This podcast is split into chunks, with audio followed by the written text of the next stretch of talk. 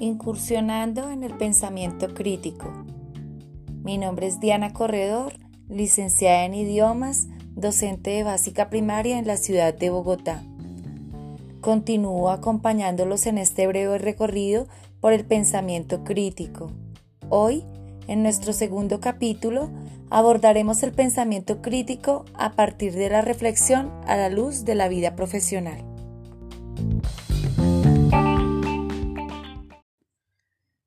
Con esta segunda narrativa pretendo, en primer momento, mostrar el lugar teórico que tomo para sustentar mi posición frente al pensamiento crítico y en un segundo momento evidenciar la manera como llevo a la práctica el pensamiento crítico en el campo profesional. Para poder esbozar el lugar teórico que tomo frente al pensamiento crítico, es necesario retomar la definición que hice en el primer podcast con respecto a este, donde considero al pensamiento crítico como la capacidad o habilidad que tiene un individuo para interpretar y cuestionar diferentes situaciones o información diversa, haciendo una comprensión lógica no solo de esa información que llega a nuestras manos, sino también de nuestra realidad inmediata. Morales 2014 afirma que, abro comillas, el pensamiento crítico es como una forma de razonamiento que combina el análisis epistemológico y científico-social con la finalidad de comprender la realidad y además cuestionar nuestra forma de comprenderla para finalmente pensar en posibilidades de acción sobre la realidad estudiada. Cierro comillas lo cual quiere decir que primero se debe hacer una interpretación y comprensión de la realidad para luego tomar decisiones racionales que permitan una transformación de esa realidad que genere cambios positivos tanto a nivel individual como colectivo.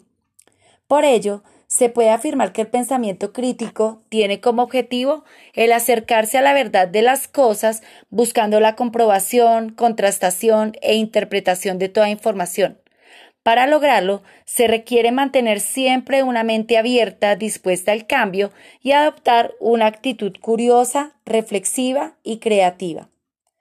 Para poder evidenciar la manera como llevo a la práctica el pensamiento crítico en el campo profesional, es necesario mencionar algunas razones del por qué es importante promover este tipo de pensamiento en los estudiantes. La razón principal radica en, como lo menciona Tamayo 2015, abro comillas, aportar a la formación integral de los ciudadanos, formación que implica tener en cuenta las diferentes dimensiones del desarrollo humano y social, cierro comillas. Dentro de ellas está enseñar a los niños, niñas y jóvenes a pensar de diversas maneras, a no creer ni conformarse con la información que les den, sino que vayan más allá, a que analicen y confronten toda fuente de información, así como también toda situación problema planteando diferentes soluciones y formas de asumir la vida.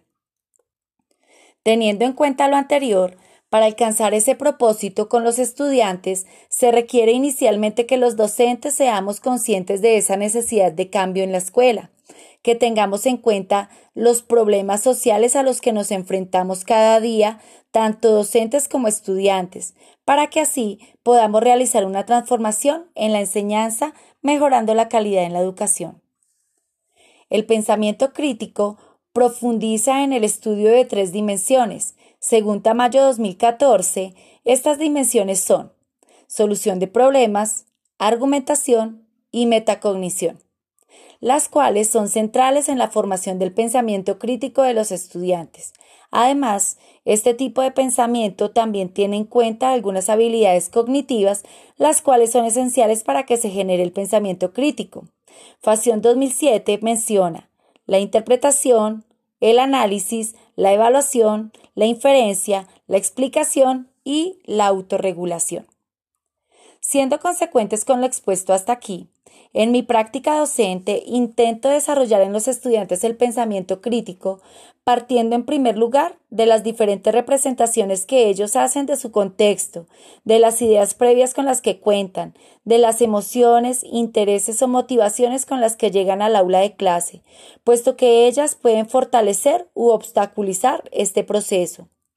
En segundo lugar, busco potenciar en los estudiantes la argumentación de diversas maneras, en especial mediante discusiones o debates para que aprendan a expresar sus puntos de vista, a justificarlos, defenderlos, a desarrollar ideas, a persuadir o convencer a alguien con razones y a buscar nuevas alternativas. De igual manera, hago un intento por desarrollar diferentes operaciones mentales que conlleven a un mejor análisis y comprensión de su entorno. Además, busco espacios que propicien el trabajo colaborativo y autónomo para que ellos aprendan a interactuar, a pensar, a reflexionar, a autorregularse, a hacer valer sus opiniones y a la vez a respetar las de los demás. Asimismo, es clave incluir en esta práctica la motivación y la creatividad para que los estudiantes encuentren nuevas formas de pensar y actuar, así como de resolver conflictos. Todo esto con el fin de que ellos sean sujetos sociales críticos, autónomos y reflexivos, capaces de ser constructores de nuevas realidades.